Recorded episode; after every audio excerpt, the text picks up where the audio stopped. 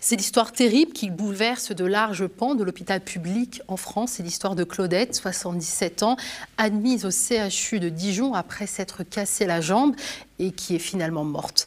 Après avoir été non alimentée pendant de longs jours, morte de faim, selon ses enfants qui ont décidé de porter plainte. On les écoute. En colère, les enfants de Claudette ne comprennent toujours pas comment leur maman de 77 ans a pu être aussi mal prise en charge par le CHU de Dijon. Le 23 août dernier, elle est admise à l'hôpital après s'être cassé la jambe. Bah, aux urgences, on met dans une chambre et en attente, en attente d'opération. Donc à jeun, évidemment. Et ils lui ont dit maintenant vous êtes à jeun, vous allez être opéré demain. Et ça pendant 5 jours, 4-5 jours. Claudette a seulement le droit de manger un bouillon de légumes le 24 août au soir. C'est le seul repas que l'hôpital lui donnera jusqu'à son admission en réanimation le 28. Claudette, déshydratée, se plaint plusieurs fois auprès des infirmières et de ses enfants. Je lui disais non, mais je t'inquiète pas, c'est impossible. Ils ne peuvent pas la laisser sans manger, sans boire. Euh, voilà, elle n'est pas bien, peut-être que c'est voilà, c'est comme ça. Mais là, c'est vraiment vrai. Claudette meurt finalement le 31 août. Sa famille a décidé de porter plainte contre le CHU pour négligence. Une autopsie est en cours et c'est elle qui pourra confirmer les causes de ce décès. Mais cette histoire témoigne du cauchemar dans lequel s'enfonce l'hôpital public en France. Le professeur Laurent Tinès, célèbre neurochirurgien, tire la sonnette d'alarme et appelle les usagers, les citoyens à se révolter contre cet état de fait. Il a bien voulu répondre à nos questions. Alors l'histoire terrible de Claudette, 77 ans, qui est morte de faim au CHU de Dijon, selon ses enfants, a été révélée par le quotidien Le Bien Public. Mais d'une certaine manière, vous avez porté cette affaire via un coup de gueule, oui, un coup de sang, qui a fait beaucoup réagir sur les réseaux sociaux. Dans quelles circonstances avez-vous appris cette histoire et pourquoi elle vous a autant bouleversé bah, écoutez, euh, moi je suis intervenu sur ces questions parce que l'histoire de, Madame Claudette, euh, c'est un peu l'histoire que vivent les Français maintenant quand ils vont à l'hôpital. Euh, on a vu récemment qu'on a transféré 31 enfants, 38 enfants même maintenant de la région parisienne atteints de bronchiolite en hôpitaux périphériques. Alors même si l'épidémie de bronchiolite cette année est un peu sévère, on n'a jamais vu ça en France. et je rappelle que la PHP, c'est un des plus grands complexes hospitaliers d'Europe. Et on voit bien euh, la, destruction qui a été menée ces dernières années par M. Martin Hirsch, qui coule des jours heureux maintenant dans une société privée d'enseignement supérieur européen, après avoir euh, saboté l'hôpital public de Paris. On voit bien les conséquences que ça a concrètement au quotidien pour ces bébés. on sait que les transferts interhospitaliers comme ça sont des, des, des, des, moments à haut risque et il y a un risque vital qui est associé à ces transferts. Et donc on peut aussi imaginer qu'il y a des enfants qui décèdent lors d'un transfert comme ça et les parents vont se retourner pas contre les, ministres, pas contre les, pas contre euh, les directeurs d'hôpitaux, ils vont se retourner contre les soignants, c'est bien ça le problème. Et c'est ce qui se passe avec euh, cette petite dame qui est décédée euh, à Dijon, et c'est vrai que c'est, vraiment triste d'en arriver là. mais il faut bien savoir que maintenant, c'est notre quotidien, nous soignants, de devoir gérer ces situations inextricables parce qu'on n'a plus de personnel, parce qu'on n'a plus assez d'accès au bloc opératoire, parce qu'on n'a plus assez d'anesthésistes.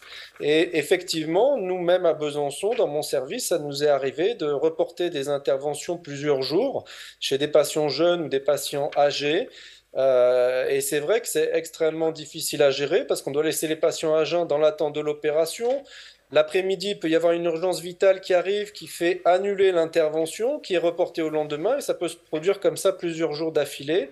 Et euh, on n'est plus en capacité maintenant du fait de nos des suppressions de lits. On a vu encore l'année dernière euh, 4300 lits qui ont été supprimés en France.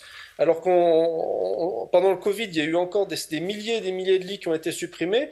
Et nous, on dit stop à, ça parce que là, on est en fait. Moi, mon cri d'alarme, c'était ça, c'était de dire euh, maintenant euh, cette politique libérale de destruction euh, délibérée du service public de santé, et que ça soit au niveau des hôpitaux, mais aussi au niveau de la ville, puisqu'on voit qu'il y a des grosses pénuries de généralistes concrètes pour les Français. C'était ça mon cri d'alarme, c'était de dire aux gens maintenant, ça se paye cash. Vous imputez donc la responsabilité de, cette catastrophe à Martin Hirsch, très clairement.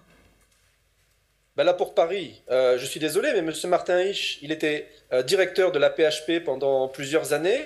Euh, c'est pas moi qui le dis, c'est les soignants de la PHP, les collectifs qui travaillent sur, euh, Paris euh, ont, accusé M. Martin Hirsch de euh, délibérément saboter l'hôpital euh, public euh, de Paris.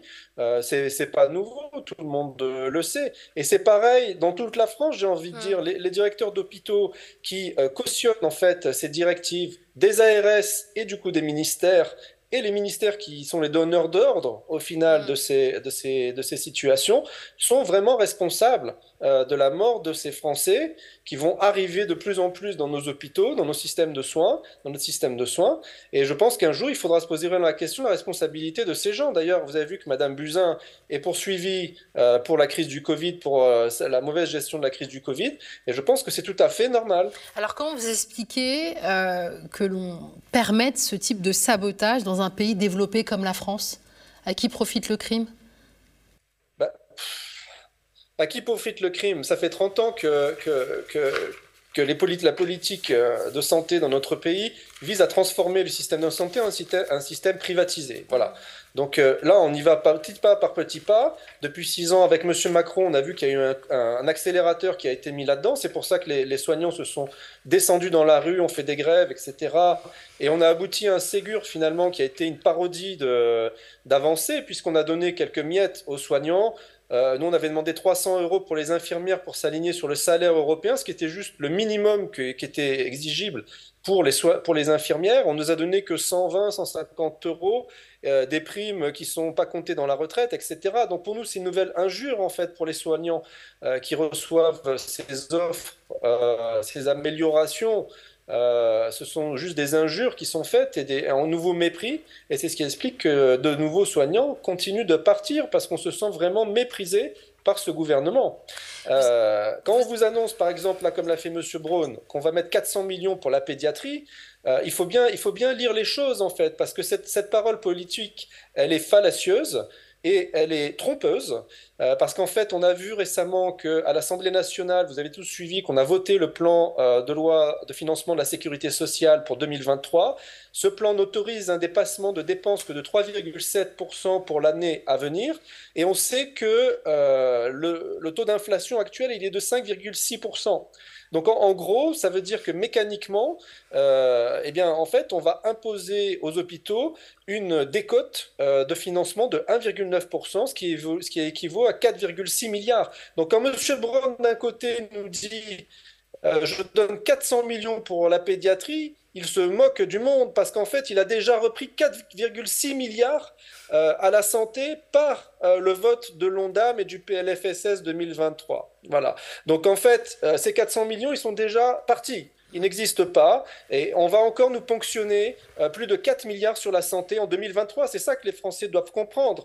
Euh, donc les annonces, les effets d'annonce de millions comme ça, ça ne veut rien dire en fait. Le budget annuel de la Sécu, c'est 240 milliards. Donc quand monsieur, euh, monsieur Braun ou comme monsieur Véran l'avait fait ou madame Buzyn l'avait fait, balance 400 millions comme ça dans le budget, c'est une goutte d'eau dans l'océan en fait. Ça déjà, ça, ça ne sert à rien. Voilà, il faut changer de paradigme.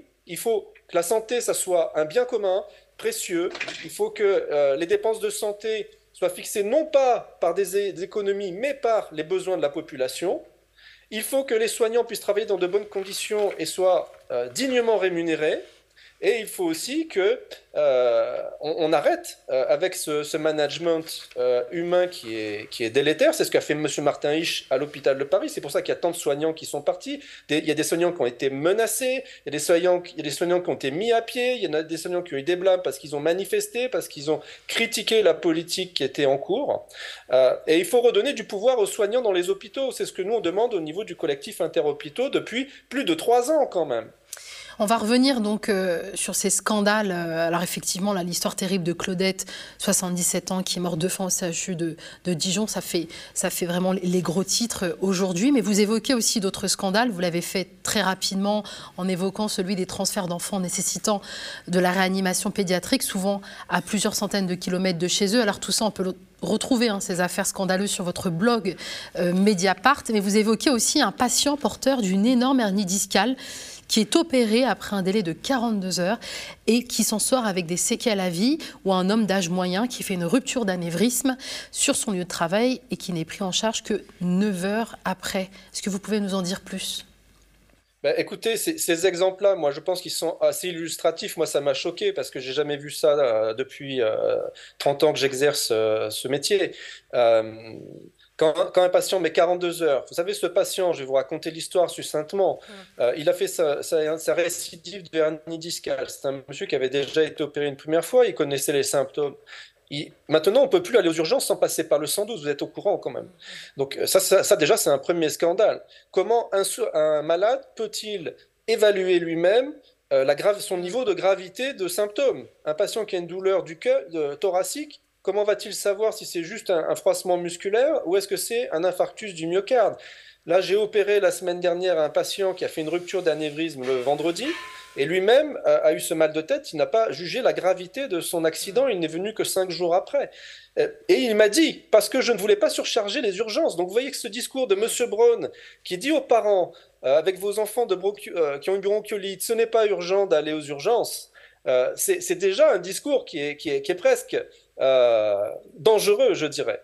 Ah, et ce patient, il a appelé le 112. On lui a dit, ben non, monsieur, vous ne pouvez pas aller aux urgences. On va vous envoyer SOS médecin, qui est arrivé plusieurs heures après. Et puis le lendemain, le monsieur s'est pas commencé à se paralyser. Mmh. Il a aujourd'hui des séquelles à vie. C'est bien ce monsieur, ouais. Le 112, on lui a dit, ben monsieur, on va vous envoyer une ambulance. L'ambulance est arrivée à 17 heures. Le monsieur est arrivé à 17 heures à l'hôpital. Il a eu son scanner à 23 heures. Et nous, on a dû l'opérer à 5 heures du matin le lendemain, vous voyez, donc 42 heures pour être opéré d'une hernie discale. Et tout ça, ça se traduit comment? Ça se traduit soit par des décès, soit par des pertes de chance. Avec dans notre spécialité, ça se traduit par des paralysies, des séquelles neurologiques, bien entendu. Alors vous donnez des chiffres terribles sur votre service que l'on peut généraliser à de nombreux euh, services hospitaliers en France. 30 à 50% des infirmières, 25% des aides-soignantes et 20 à 40% des vacations opératoires. À quoi c'est dû? Tous ces faits sont des symptômes d'un mal plus structurel, on imagine. C'est quoi ce mal? Ben, Le mal, c'est déjà un management euh, des directions qui est toxique sur les personnels le mal, c'est que euh, les soignants ne se sentent pas reconnus par leurs administrations et par le ministère, puisqu'on ne leur donne pas des salaires qui sont dignes et qui ne sont pas à la hauteur des salaires européens. Euh, le mal, il vient que euh, ben, on, a de, avec, on va dire, la suppression des lits qui consiste à supprimer des personnels. En fait, pourquoi on supprime des lits? Les lits sont toujours à l'hôpital, mais c'est simplement pour supprimer la masse salariale, qui est le seul moyen pour les directions de réduire leurs dépenses. Donc c'est simple. Et là, on est on a tellement dégradé en fait les effectifs au niveau des hôpitaux, mais c'est dans toute la France, hein, c'est pas qu'à Besançon, bien entendu. Et à Besançon, on est peut-être un des hôpitaux qui s'en tire le mieux au niveau français. C'est là vous dire le, drame actuel.